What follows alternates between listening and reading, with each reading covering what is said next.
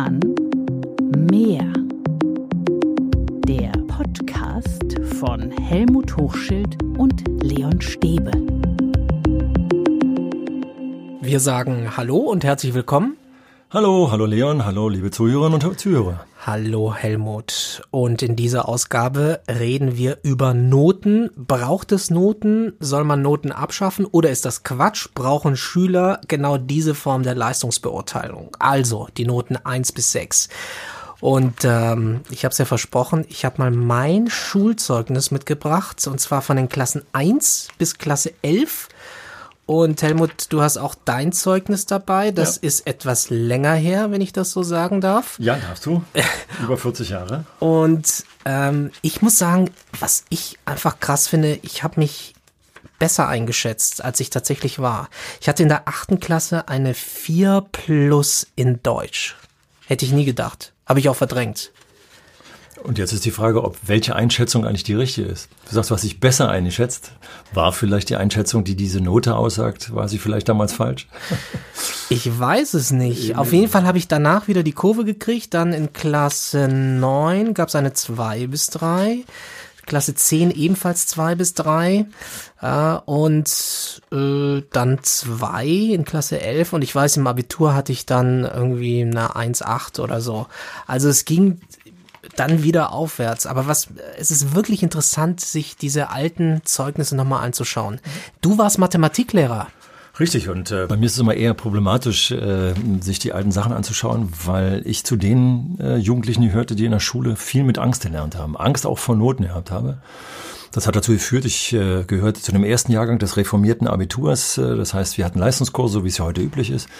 Und ich habe, äh, warum auch immer, ich weiß gar nicht mehr, warum ich das gemacht habe, Mathematik als Leistungskurs gewählt weil ich eben jetzt auch in den Zeugnissen sah, bevor die Wahl anstand, stand ich Mathematik 3, also es war kein besonders gutes Fach für mich. Ich weiß nicht, ob die Wertschätzung eine Rolle spielte des Faches oder meine Eltern da mitgespielt haben. Ich weiß es nicht. Wie auch immer. Besonders interessant ist, äh, dass ich jetzt zufrieden war, als ich meine alten Zeugnisse äh, rausgeholt habe, dass ich immer noch eine 3 Minus im Abitur hatte. In Mathematik? Äh, in Mathematik, durchgängig durch alle Semester und die Abiturschlussnote war ebenfalls ein 3 Minus.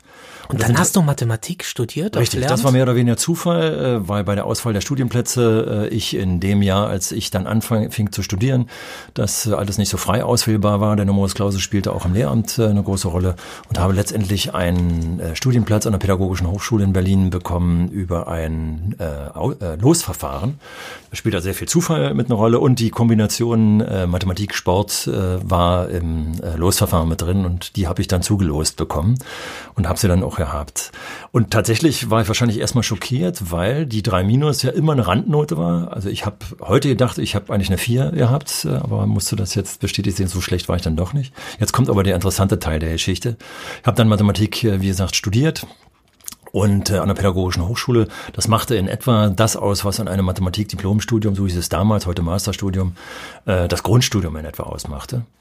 Und äh, mein Mathematiklehrer sagte damals zu uns allen im Leistungskurs, im Grundstudium müsst ihr nicht aufpassen, habt ihr alles bei mir gehabt.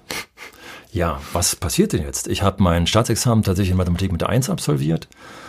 Und das Eigenwillige war, als ich dafür lernte, habe ich irgendwann meine alten Schulunterlagen rausgeholt und wusste es nicht, sondern musste es wieder erst sehen, dass ich das, das meiste davon tatsächlich schon hatte. Ich hatte aber keinen Wiedererkennungswert. Ich hatte es nicht in meiner Erinnerung gespeichert. Das heißt, die Tatsache, dass ich über Angst gelernt habe, auch über Angst oder Noten, hat dazu geführt, dass vieles von dem verschüttet war. Und ich glaube, dass ich an der PH tatsächlich neu Mathematik gelernt habe, mit Professoren und wissenschaftlichen Mitarbeitern äh, in Tutorien, in denen ich dann erst Mathematik richtig verstanden habe die die Leidenschaft für Mathematik in dir geweckt haben. Was ich bemerkenswert finde, wenn ich in meine Zeugnisse schaue, ist, wie volatil, also wie sehr unterschiedlich meine Notengebung war. Ne? Also da, da war, also von Deutsch war von eins bis vier alles dabei. Biologie war eigentlich durchweg immer gut. Ähm, Sprachen auch sehr unterschiedlich. Also da war mal eine vier dabei bis mal zur zwei. Ich frage mich schon rückblickend, wenn ich so durchblätter, ist wirklich Wahnsinn, da mal reinzuschauen. Latein ausreichend. Latein war ich wirklich nicht gut. Mhm. Ging gar nicht. Ähm, was so. sagt mir, was sagt mir das? Also nachträglich? Notenschwankungen zeigen ja eigentlich, wenn man davon ausgeht, dass die Noten eigentlich die tatsächliche Kompetenz eines Jugendlichen beschreiben sollte, dann ist es ja schon interessant, dass du ein Halbjahr mal eine 2 hattest und das nächste Halbjahr eine 4 hattest.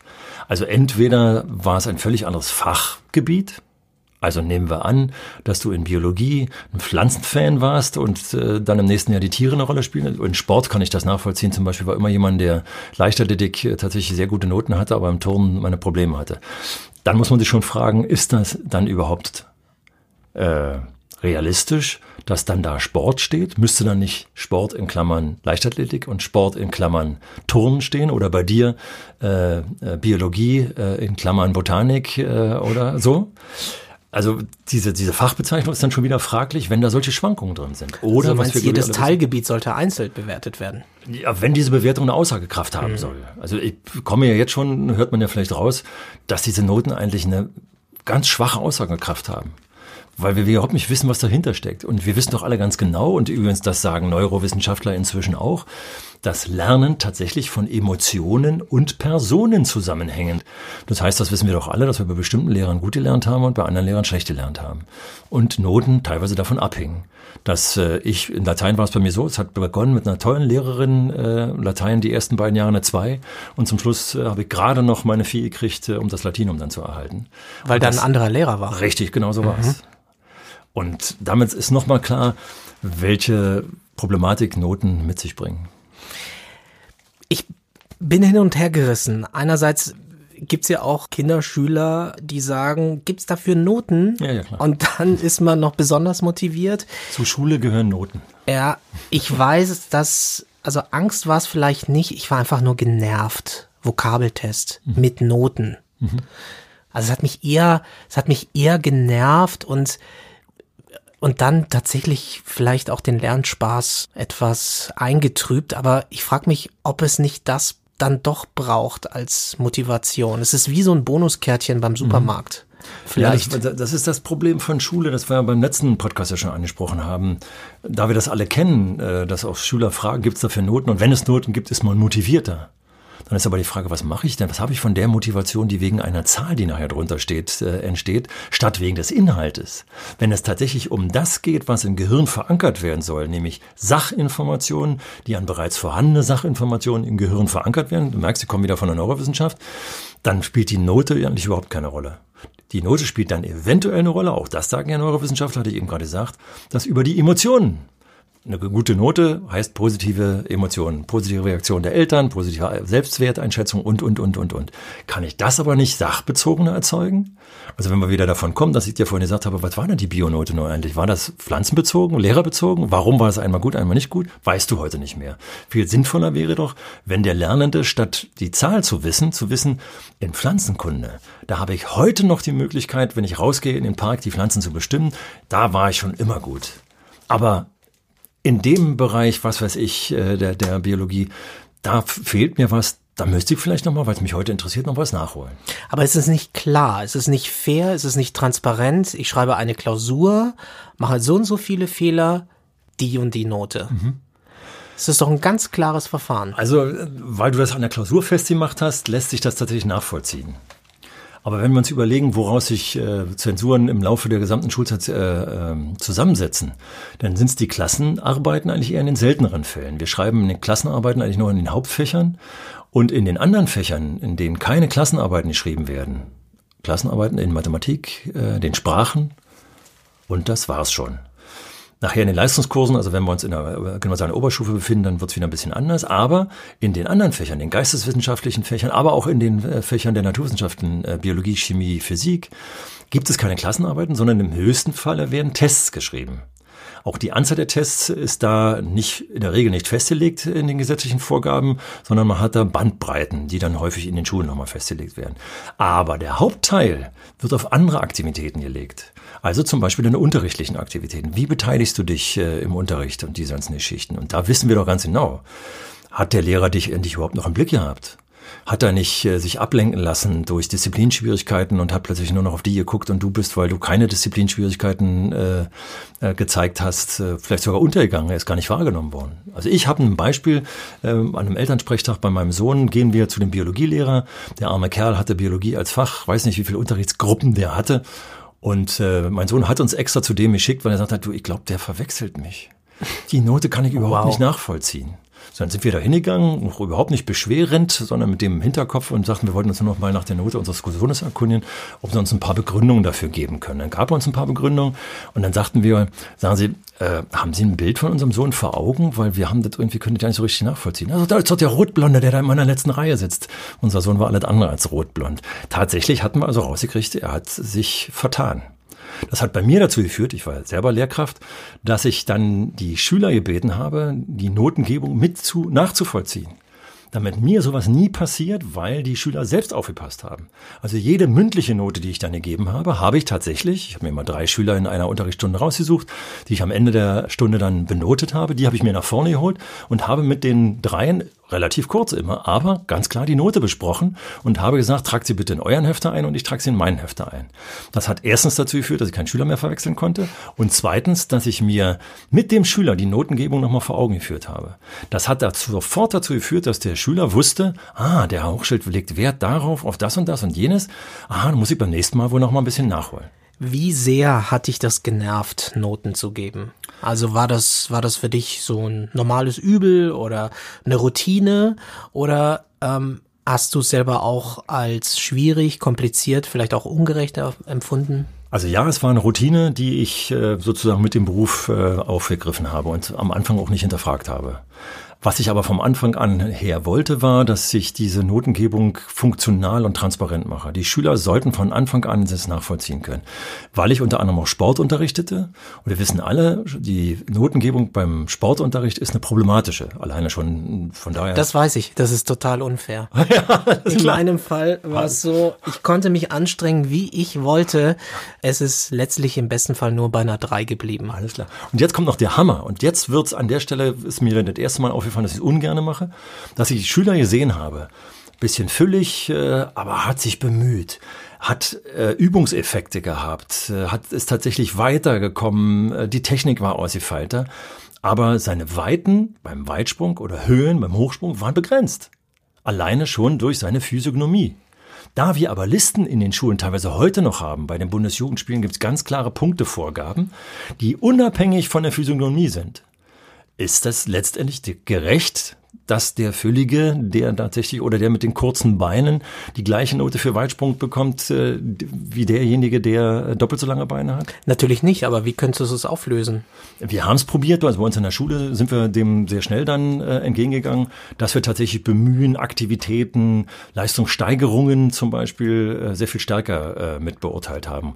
Und wenn da jemand äh, beim Weitsprung, äh, bei dem er für, äh, für eine zwei eigentlich eine äh, vier Meter springen sollte, aber über zwei Meter nicht hinauskam, aber sich trotzdem bemühte, und wir dann auch mit ihm besprochen haben, es geht ja gar nicht nur um die Weite, sondern es geht darum, wenn du im Alltag zum Beispiel an einem kleinen Kanal ankommst, dass du da auch rüberspringen kannst, dass du dich traust oder dass du beim Sturz über, dein, über deine Körpererfahrung deinen Körper so stabilisierst, dass du dir nicht alle Knochen sofort brichst, sondern dass du darüber äh, auch steuern kannst, wie stark du dich verletzt und, und, und. Also gesellschaftsrelevante Begründung zum Sportunterricht brachten. Also die, die Notenliste mit den Weiten und den Zeiten trat immer mehr in den Hintergrund und wir haben andere Kriterien, die wir mit den Schülern besprochen haben, die die Schüler dann auch in der Regel eingesehen haben, äh, dann geklärt. Und trotzdem war es immer noch so, dass wir Spielräume hatten, die der Kollege A so genutzt hätte und ich so genutzt habe und wir eben nicht die gleichen Noten gegeben hätten im Sportunterricht oder bei der mündlichen Beurteilung äh, im, im Physikunterricht oder was auch immer. Wie oft kamen Eltern zu dir und haben gesagt,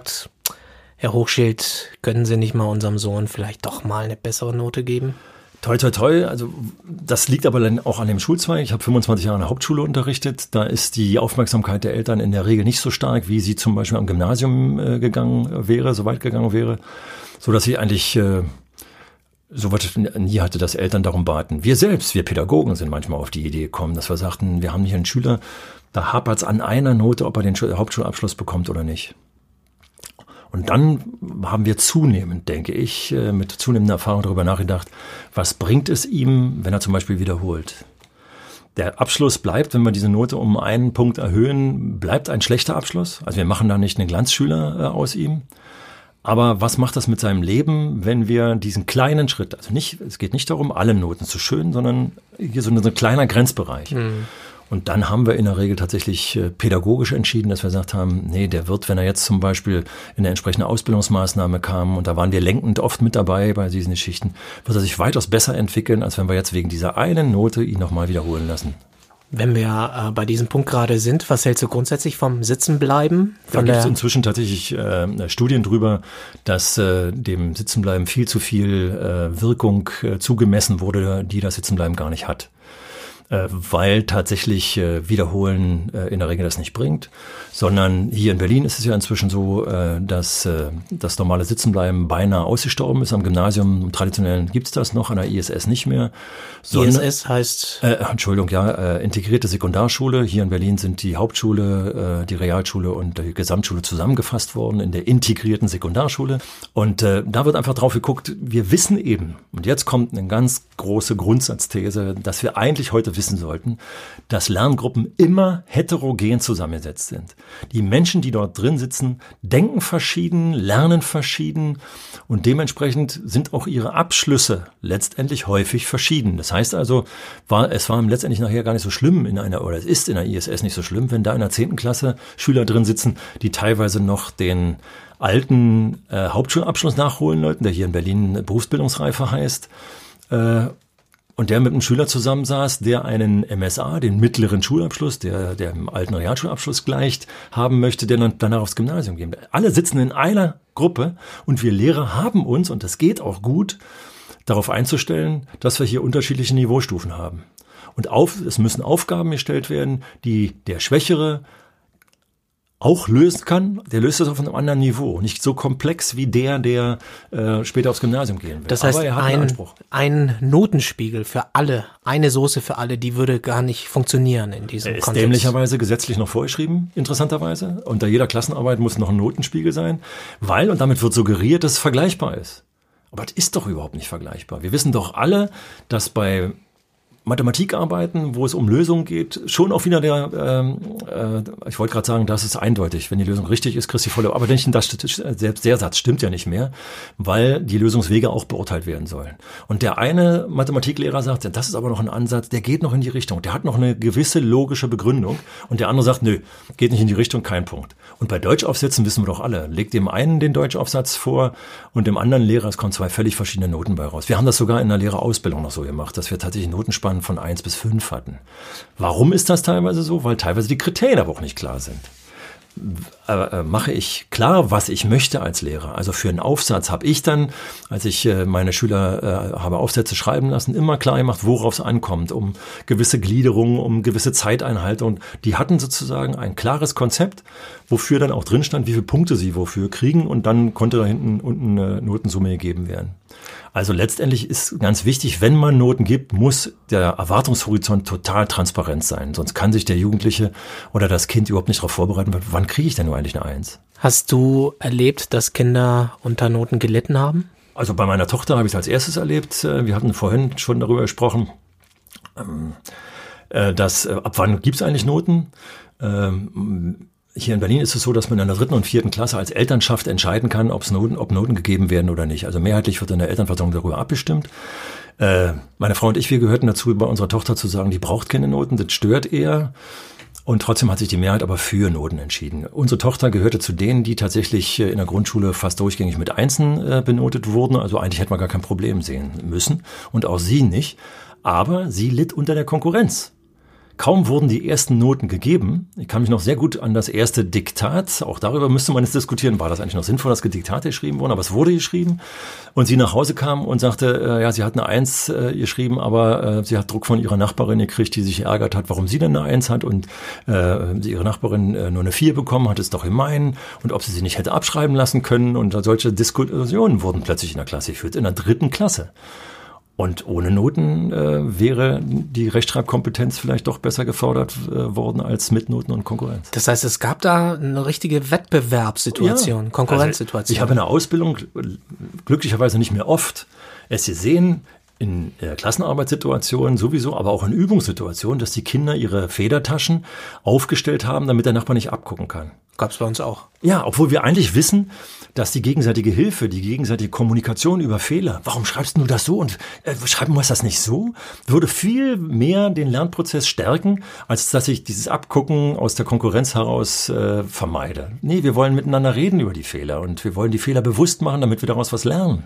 Das ist vernünftige Pädagogik und äh, nicht die Konkurrenz, die uns äh, abschottet. Dann. Ich könnte mir auch vorstellen, dass es aber auch Schüler gibt, die das wollen. Vorhin, du hast es selber erwähnt, also sozusagen als Belohnungssystem, als Zuckerchen, ne? Dass ich äh, jetzt wirklich, ich habe es von einer 2 auf eine 1 geschafft in Deutsch oder in Mathematik bin ich von einer 3 auf eine 2 gerutscht. Das schafft ja auch positive Impulse. Ist das nicht vielleicht auch so ein Anreizsystem? Ähm in gewisser Weise ja, in dem bestehenden System hast du recht. Aber wenn es das nicht gäbe, versetzen wir uns nur mal in einen betrieblichen Prozess, in dem in der Regel keine Noten vergeben werden. In vielen betrieblichen Prozessen finden gar keine Evaluationen statt. Aber nehmen wir mal einen Betrieb, wo Evaluationen stattfinden. Da setzt sich der äh, Mitarbeiter mit dem Vorgesetzten eventuell zusammen und in der Regel wird nicht über Noten gesprochen, sondern wird über Kompetenzen gesprochen. Sind seine Werkstücke, die er fertigt, präzise? Werden sie in der entsprechenden Zeiteinheit äh, ausgeführt? Das sind die Kriterien, die wir gefälligst auch in Schule, äh, finde ich. Aber einführen. es gibt Konkurrenz, ne? Es gibt Konkurrenz in Ja, aber das muss ich nicht über Noten machen. Noten macht das so schön einfach, das stimmt. Und wir haben auch alle den Numerus Clausus noch im Kopf, äh, der ja fast nur noch in Medizin eigentlich äh, angewendet wird oder nur da angewendet wird, weil wir zu wenig äh, Studienplätze zur Verfügung stellen. Da haben wir eine vergleichbare Zahl und eine vergleichbare überschaubare Zahl. Aber wenn wir uns mal überlegen, dass es eigentlich darum, eigentlich darum geht, dass der Lernende, das Kind, der Jugendliche begreifen soll, der soll nicht begreifen, ich bin in Deutsch äh, drei, sondern der soll begreifen, bei den grammatischen Zusammenhängen, da passieren mir dauernd noch Fehler. Äh, in Nebensätzen äh, gelingt es mir nicht klar zu machen, von wem eigentlich äh, das Gespräch ausgeht, weil ich da den falschen Fall benutze zum Beispiel. Das ist doch viel wichtiger. Aber da kommen wir gar nicht hin, wenn wir bei der Note stecken bleiben. Und es tatsächlich ist es gut, jetzt kommen wir sofort dazu äh, zu sagen, was, was stattdessen. Und in vielen guten Schulen findet es statt. Was heißt gut? Gut heißt, dass die Kinder und Jugendlichen ein Gefühl dafür bekommen, was sie können und was sie nicht können interessanterweise an erster Stelle, was sie können. Also ich sehe eben in, in Grundschulen Kinder, die Lernwege beschreiten. Da gibt es also so vorgegebene äh, Aufgabenwege, die interessanterweise nicht nur aus Arbeitsbögen bestehen, das ist die häufige Kritik bei Lernwegen, ja, die müssen immer nur Arbeitsbögen abarbeiten und nein, sondern da kommen eben Aufgaben äh, dann vor, dass äh, ein Zweitklässler zum Beispiel die äh, Maße des Klassenzimmers mit einem Partner zusammen bestimmen soll. Da steht dann zum Beispiel drin, äh, such dir aus den äh, Materialien das geeignete äh, Messinstrument heraus. Ist es ein Maßband? Ist es ein Zollstock, äh, Maßstab? Oder was weiß ich, was der da benutzen will? Oder macht das mit Schritten oder was weiß ich für Geschichten? Alleine das ist schon der erste Entscheidungspunkt. Das sind Aufgaben, bei denen die Kinder auch miteinander arbeiten. Und wenn sie das dann können, wenn sie die Aufgaben bewältigt haben, dazu ist der Lehrer sowohl als Beratung als auch noch als der, letztendlich der Kontrolleur mit dabei. Hast du denn richtig eingeschätzt, dass du es kannst oder nicht? Das bleibt immer noch auch noch mit dabei. Aber Lehrkräfte werden übrigens bald sehen, Kinder, die sich immer wieder richtig einschätzen, sind fast immer richtig dann. Und Kinder, die sich fast immer falsch einschätzen, brauchen die Hilfe, aber das brauchen nicht alle. Also immer die Frage, schaffen das alles die Lehrer? Das läuft gut in der Klasse. Und dann gehen die eben den Weg weiter, bis sie am Ziel angekommen sind. Und dann wird, wird die nächste Kompetenz aufgerufen. So kann es funktionieren und da ist keine Note für äh, äh, nötig. Und auch noch als letztes äh, noch obendrauf, auch in den weiterführenden Schulen gibt es Schulen, die nicht äh, mit Noten arbeiten, sondern mit verbalen äh, äh, Bewertung oder Beurteilung, wo dann nochmal ganz klar drin steht, äh, hier also zum Beispiel in der Fremdsprache äh, arbeitest du mit einer korrekten Grammatik, äh, nur bei der Wortwahl könntest du deinen Wortschatz noch erweitern. So ein Satz steht da zum Beispiel. Und dann weiß der, aha, Wortschatz erweitern, ich sollte also hier mal mit dem Advanced Learners Dictionary arbeiten, um meinen Wortschatz zu erweitern. Also geht's um eine schriftliche Beurteilung in dem Kontext. Ja, muss jetzt nicht schriftlich sein, kann auch äh, verbal. Es gibt immer also wenn ich in mein Zeugnis schaue, ne, also ja. Leon beherrscht den Zahlenraum von 1 bis 20 Richtig. Gut. Wobei jetzt eben total interessant wäre, dass man dir noch damals erklärt hätte, was heißt eigentlich beherrschen. Und das kann man mit Kindern machen. Und wenn man das mit den Kindern in der kindgerechten Sprache macht, dann wissen die auch, dass du im Zahlbereich bis 20 eventuell bei der Subtraktion noch ein bisschen Probleme hattest. Und da müsstest du beim Zehnerübergang, mache ich jetzt mal als Beispiel, vielleicht noch dran arbeiten. Und Kinder können solche Beratungsgespräche unheimlich gut ab und das motiviert total stark zu sagen, gut, die Plusaufgaben muss ich nicht mehr rechnen, jetzt mache ich die Minusaufgaben. Ja, also ich meine, das sind jetzt ähm, die Beurteilungen aus der zweiten Klasse, 2b. Leon kann fremde Texte fließend erlesen und verstehen. Er ist fähig, kurze, einfache Texte fehlerlos auswendig aufzuschreiben. Mhm. Ja, aber ist doch relativ aussagekräftig. Ob das mit dem auswendig aufschreiben wirklich sinnvoll ist, ist eine andere Frage.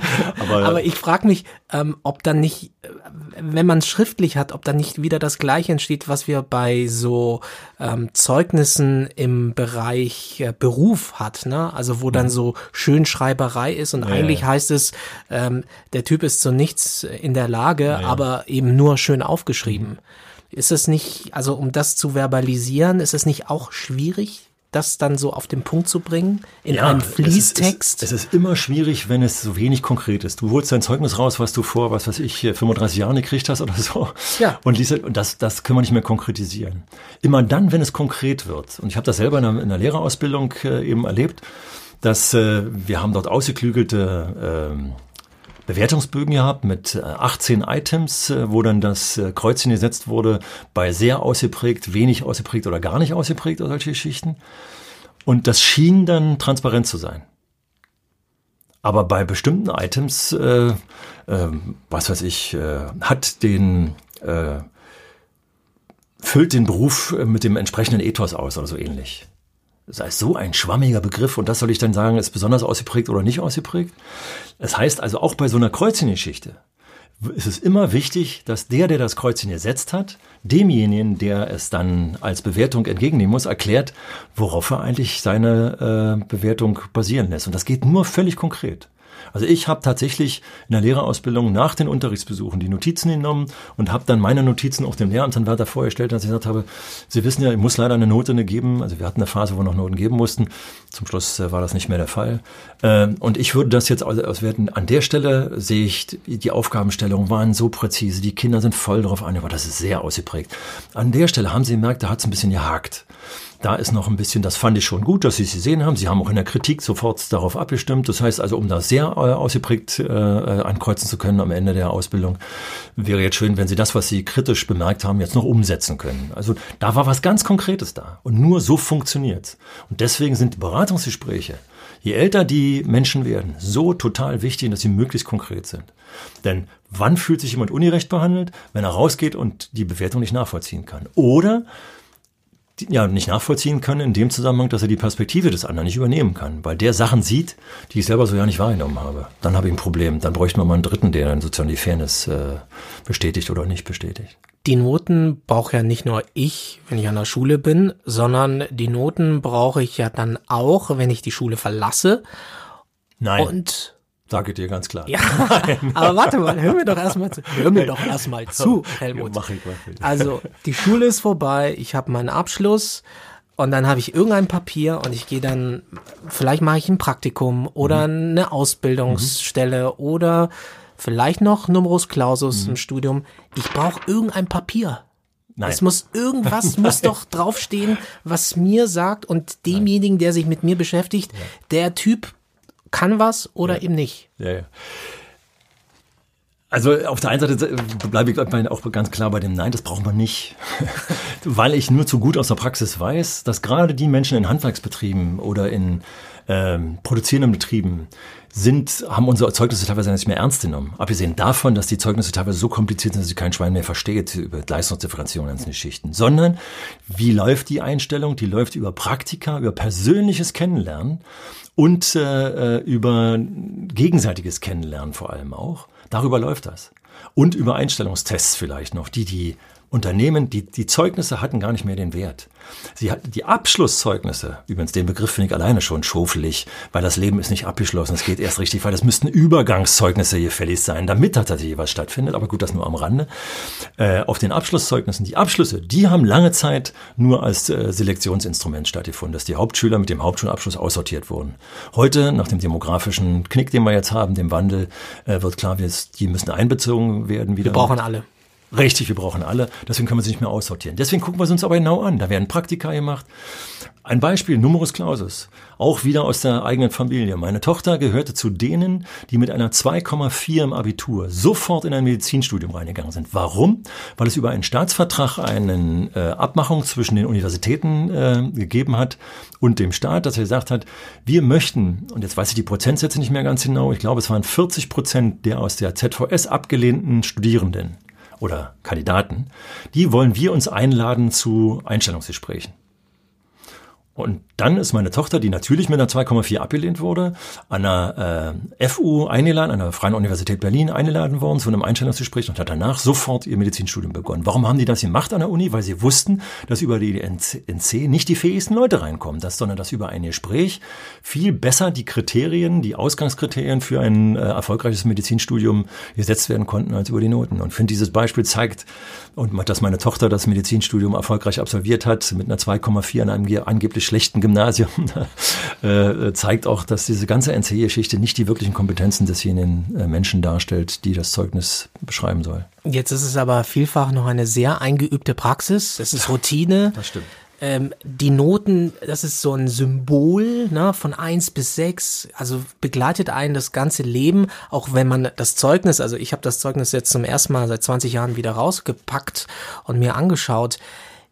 Wie legen wir den Schalter um? Das geht ja nicht von heute auf morgen. Also du wirst ja nicht jetzt auf einmal alle Noten abschaffen können. Naja, äh, wir umlegen den Schalter ist natürlich so einfach, ahnt man schon, ist das nicht. Aber bei 16 nein, Bundesländern. ja, ja, das kommt noch dazu oder EU-weit, äh, ja. so eine Geschichte, das wird noch komplizierter.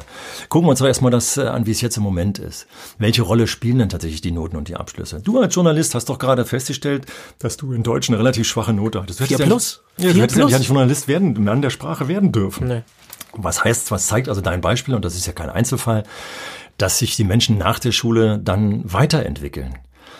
Und da ist die Frage, wären, würden sie sich besser weiterentwickeln und würde die Entwicklung kon konsequenter und kontinuierlicher sein, wenn die Kompetenzeinschätzung der Zeugnisse besser wäre?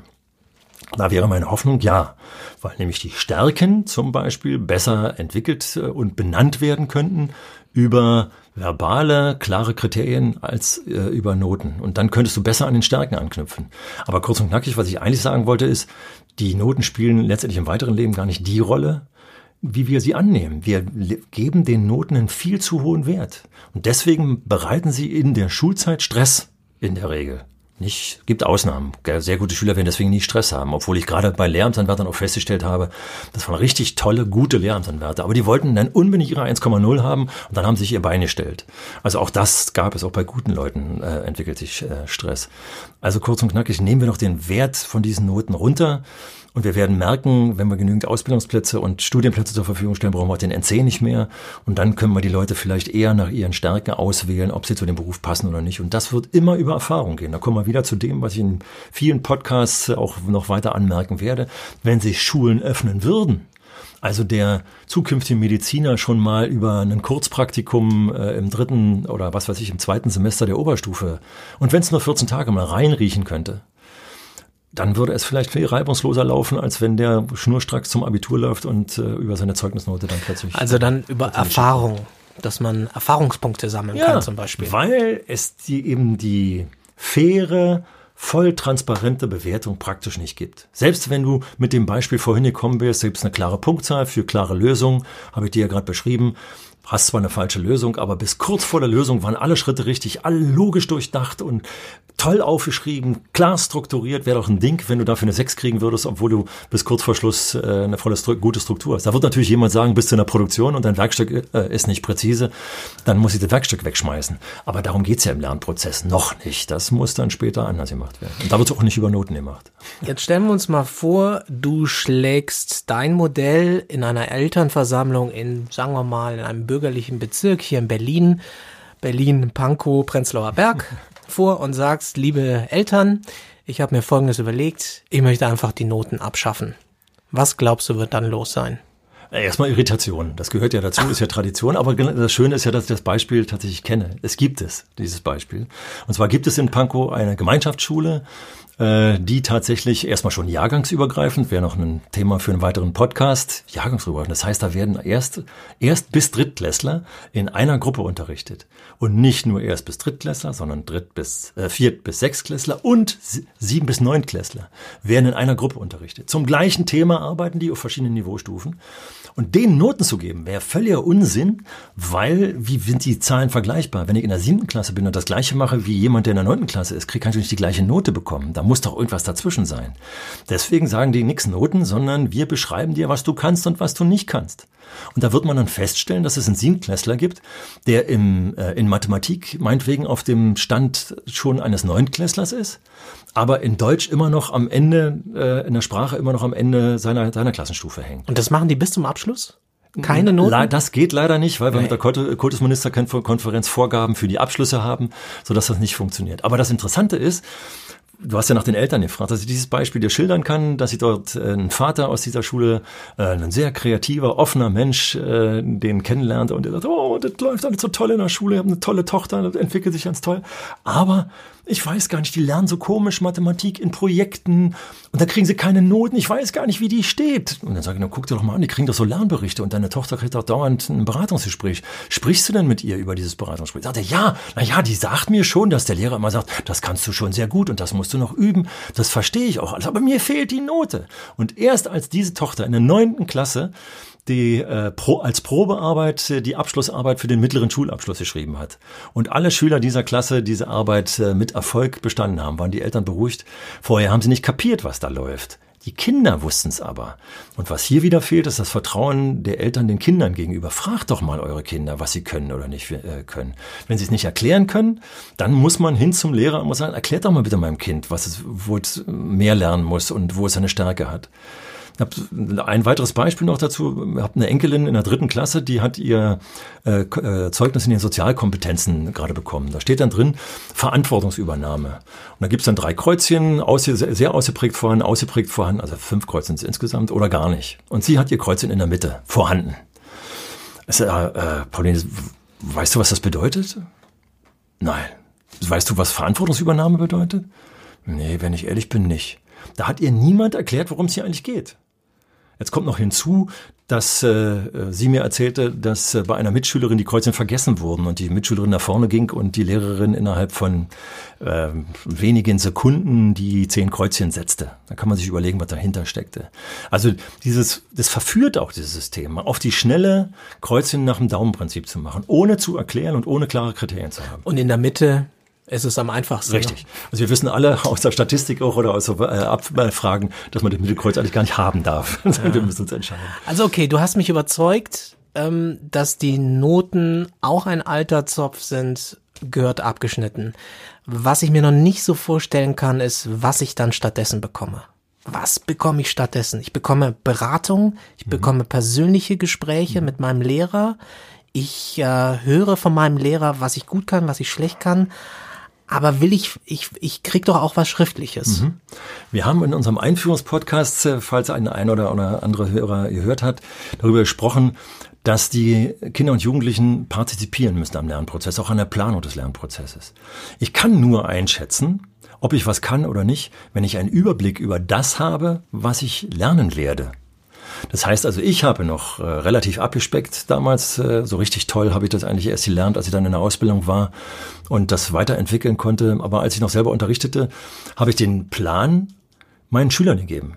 Ich war in der Hauptschule tätig, ich muss ehrlich zugeben, die Schüler habe ich wenig an der Planung beteiligt, aber sie wussten, was drankommt.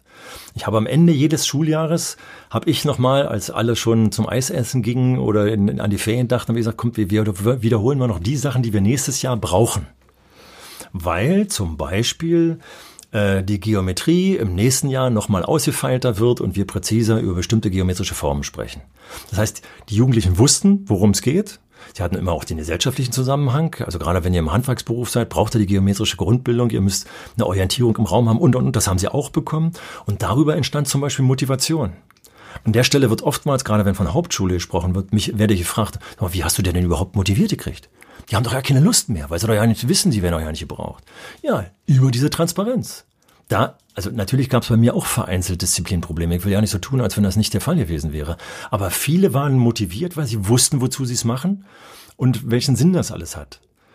Und wussten dann auch, wenn ich das noch nicht kann, aber ich den Beruf zum Beispiel ergreifen will, das war in der weiterführenden Schule immer ein schönes Argument, dann muss ich hier nochmal richtig ran. Und wir haben in der neunten und zehnten Klasse jeweils drei Wochen Praktikum gemacht in Betrieben.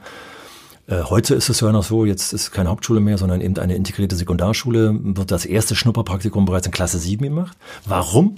Weil die Jugendlichen ein Gefühl dafür haben sollen, wozu sie eigentlich das, was sie in der Schule machen, brauchen. Und da entsteht übrigens auch Druck, Druck auf die Lehrkräfte, weil das, was man nicht mehr so richtig erklären kann, wozu ich das später brauche, Tangen, Sinus, diese Geschichten, die brauche ich nur an bestimmten, ganz bestimmten Stellen und nicht als Allgemeinwissen. Das äh, werde ich als Lehrer vielleicht dann eben anders gewichtet äh, unterrichten. Und ob ich es kann oder nicht kann, sagt sagt die Note eben wenig aus. Das sagen mir die Betriebe schon. Und weil sie sagen, hier aus eurer Schule kriege ich ein Zeugnis, da sind lauter, äh, äh da sind lauter Dreien und Vieren drauf. Und wenn ich den Schüler dann frage zu bestimmten Themen, hat er nichts drauf die, die Note kann ich doch nicht ernst nehmen. Und aus dem äh, Nachbar, äh, aus der Nachbarschule kriege ich Noten, wenn mir der Schüler erzählt, was sie da gemacht haben, dann haben die weitaus weniger gemacht als das, was ihr gemacht habt. Also die Vergleichbarkeit habe ich damit thematisiert. Sonst eine vergleichbare Vergleichbarkeit? Gibt es irgendwas, was man irgendwie dann ähm, herziehen kann, heranziehen kann, um eine gewisse Vergleichbarkeit herzustellen? Oder würdest du grundsätzlich sagen, nein, wir vergleichen nicht, sondern wir sehen jeden Menschen als Individuum und trotzdem muss sich aber natürlich dieses Individuum in einem Wettbewerb, in einer Marktsituation auf dem Jobmarkt dann mhm. auch bewähren? Du hast zwei Fragen gestellt. Die eine ist, äh, ist das vergleichbar, kann man es vergleichbarer machen? Inzwischen sehen die Rahmenlehrpläne sehr dezidiert aus und geben sehr starke Aussagen, welche Kompetenzen Schüler erreichen äh, müssen, um auf einer bestimmten Kompetenzstufe zu sein. Die übrigens nicht immer unbedingt durch Zahlen ausgedrückt werden, sondern durch Buchstaben, die man dann umrechnen muss und die etwas mehr Flexibilität lassen. Also man versucht auf der einen Seite es vergleichbar zu machen. Andererseits würde ich dir die zweite Frage, die du gestellt hast, viel klarer nochmal beantworten wollen. Ja, genau diese Vergleichbarkeit brauche ich eben erstmal nicht unbedingt. Ich muss wissen, wie was ich kann Jetzt heißt es aber natürlich, das kann ich nur richtig sagen, wenn ich schon einen Maßstab habe. Der Maßstab kann auch mein Nachbar sein. Aber der wird für jeden Bereich ein anderer sein. Ich kann nicht generell Nehmen wir deine Biologienote von vorhin. Kann ich generell sagen, du bist in Biologie eigentlich immer, guck dir die Vierde an. Und am nächsten Jahr hattest du eine 2. Sondern das war Deutsch. Das war Deutsch. Deutsch. In Bio ja. war immer 2. okay, Bio war durchgängig immer Aber was, zwei. was ich sagen will, diese, diese Beurteilung, was ich kann, was ich nicht kann und der Vergleich ist immer nur am konkreten Thema, am konkreten Bereich dann wirklich sinnvoll. Weil er ist nun mal, der gute Deutschmensch äh, ist vielleicht ein total schlechter Sportler.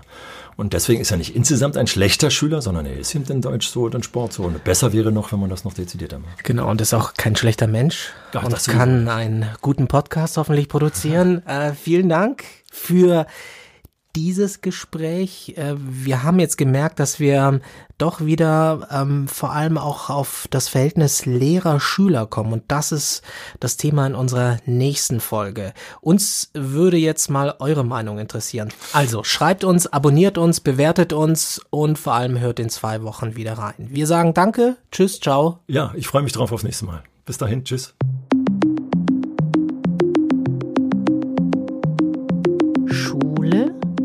Kahn mehr. Der Podcast von Helmut Hochschild und Leon Stäbe.